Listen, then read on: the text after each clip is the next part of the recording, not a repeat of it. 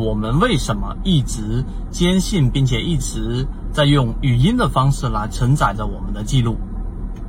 首先，第一点，我们先要告诉给大家，我们圈子在未来很长一段时间，以及我们往前推了三年多的时间，全部更多的都是以语音、以短视频的方式来给大家去做记录。原因很简单，第一，短视频是一种随机漫步式的进化方式，而不是导游式的。这一种观光式的进化方式，什么是观光式的进化方式呢？就像是我们的现在很多家长给小孩报各种各样的班级，然后我按部就班的按照一个流程，他一定会成为一个啊栋梁之才。那最后我们会发现，这样的学生他的反脆弱能力是很弱的。我之前就给大家解读了，因为这样的进化方式意味着你的这一种反弹力就像是一个玻璃杯子丢到地上，砰一下它就碎了。而我们要学的，并不是像一个纸团一样，你丢到地上它不会碎，但它没有反脆弱能力。有反脆弱能力的是，它像一个球，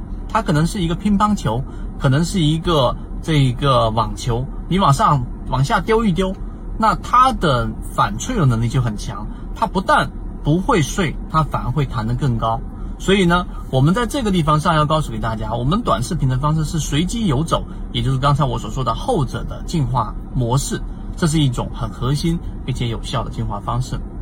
第二个，为什么我们选择用语音而不是用文字的方式给大家记录着呢？首先，文字它一定是具有它的优势的，它的记录成本和保留成本很低。文字它能够很精准的以最短的信息量来传递着信息，但是语音呢，在以前来说很被动，因为它没有办法像文字这样很简易的留存，它没有办法。像文字一样那么精准的传递着某一个概念，但是现在时代不一样了啊！我们要告诉给大家，现在时代，我们现在互联网、移动互联网，甚至像云端技术，让我们的语音保留成本比文字甚至更低。这是第一个。第二个，我们语音和文字不太一样的地方是，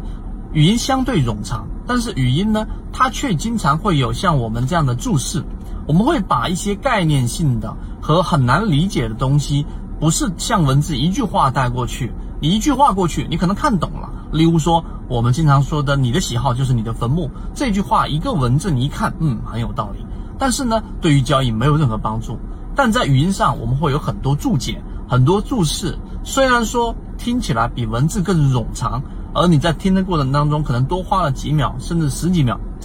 但是你的收获是更具体、更形象的。在股票市场这一种随机的市场当中，你要明白，我们的语音它能够让你真正的把一个概念和一个模型真正的变成你在市场里面的生存能力。所以这个就是非常高频的输出我的语音来记录着我们对于市场的思考，对于进化的思考。所以这个对于我们圈子有一个划时代的意义。会让我们的整个进化速度进入到一个提速阶段。之所以是提速，是因为我们的这一个输出的音频和圈子内的内容会更高。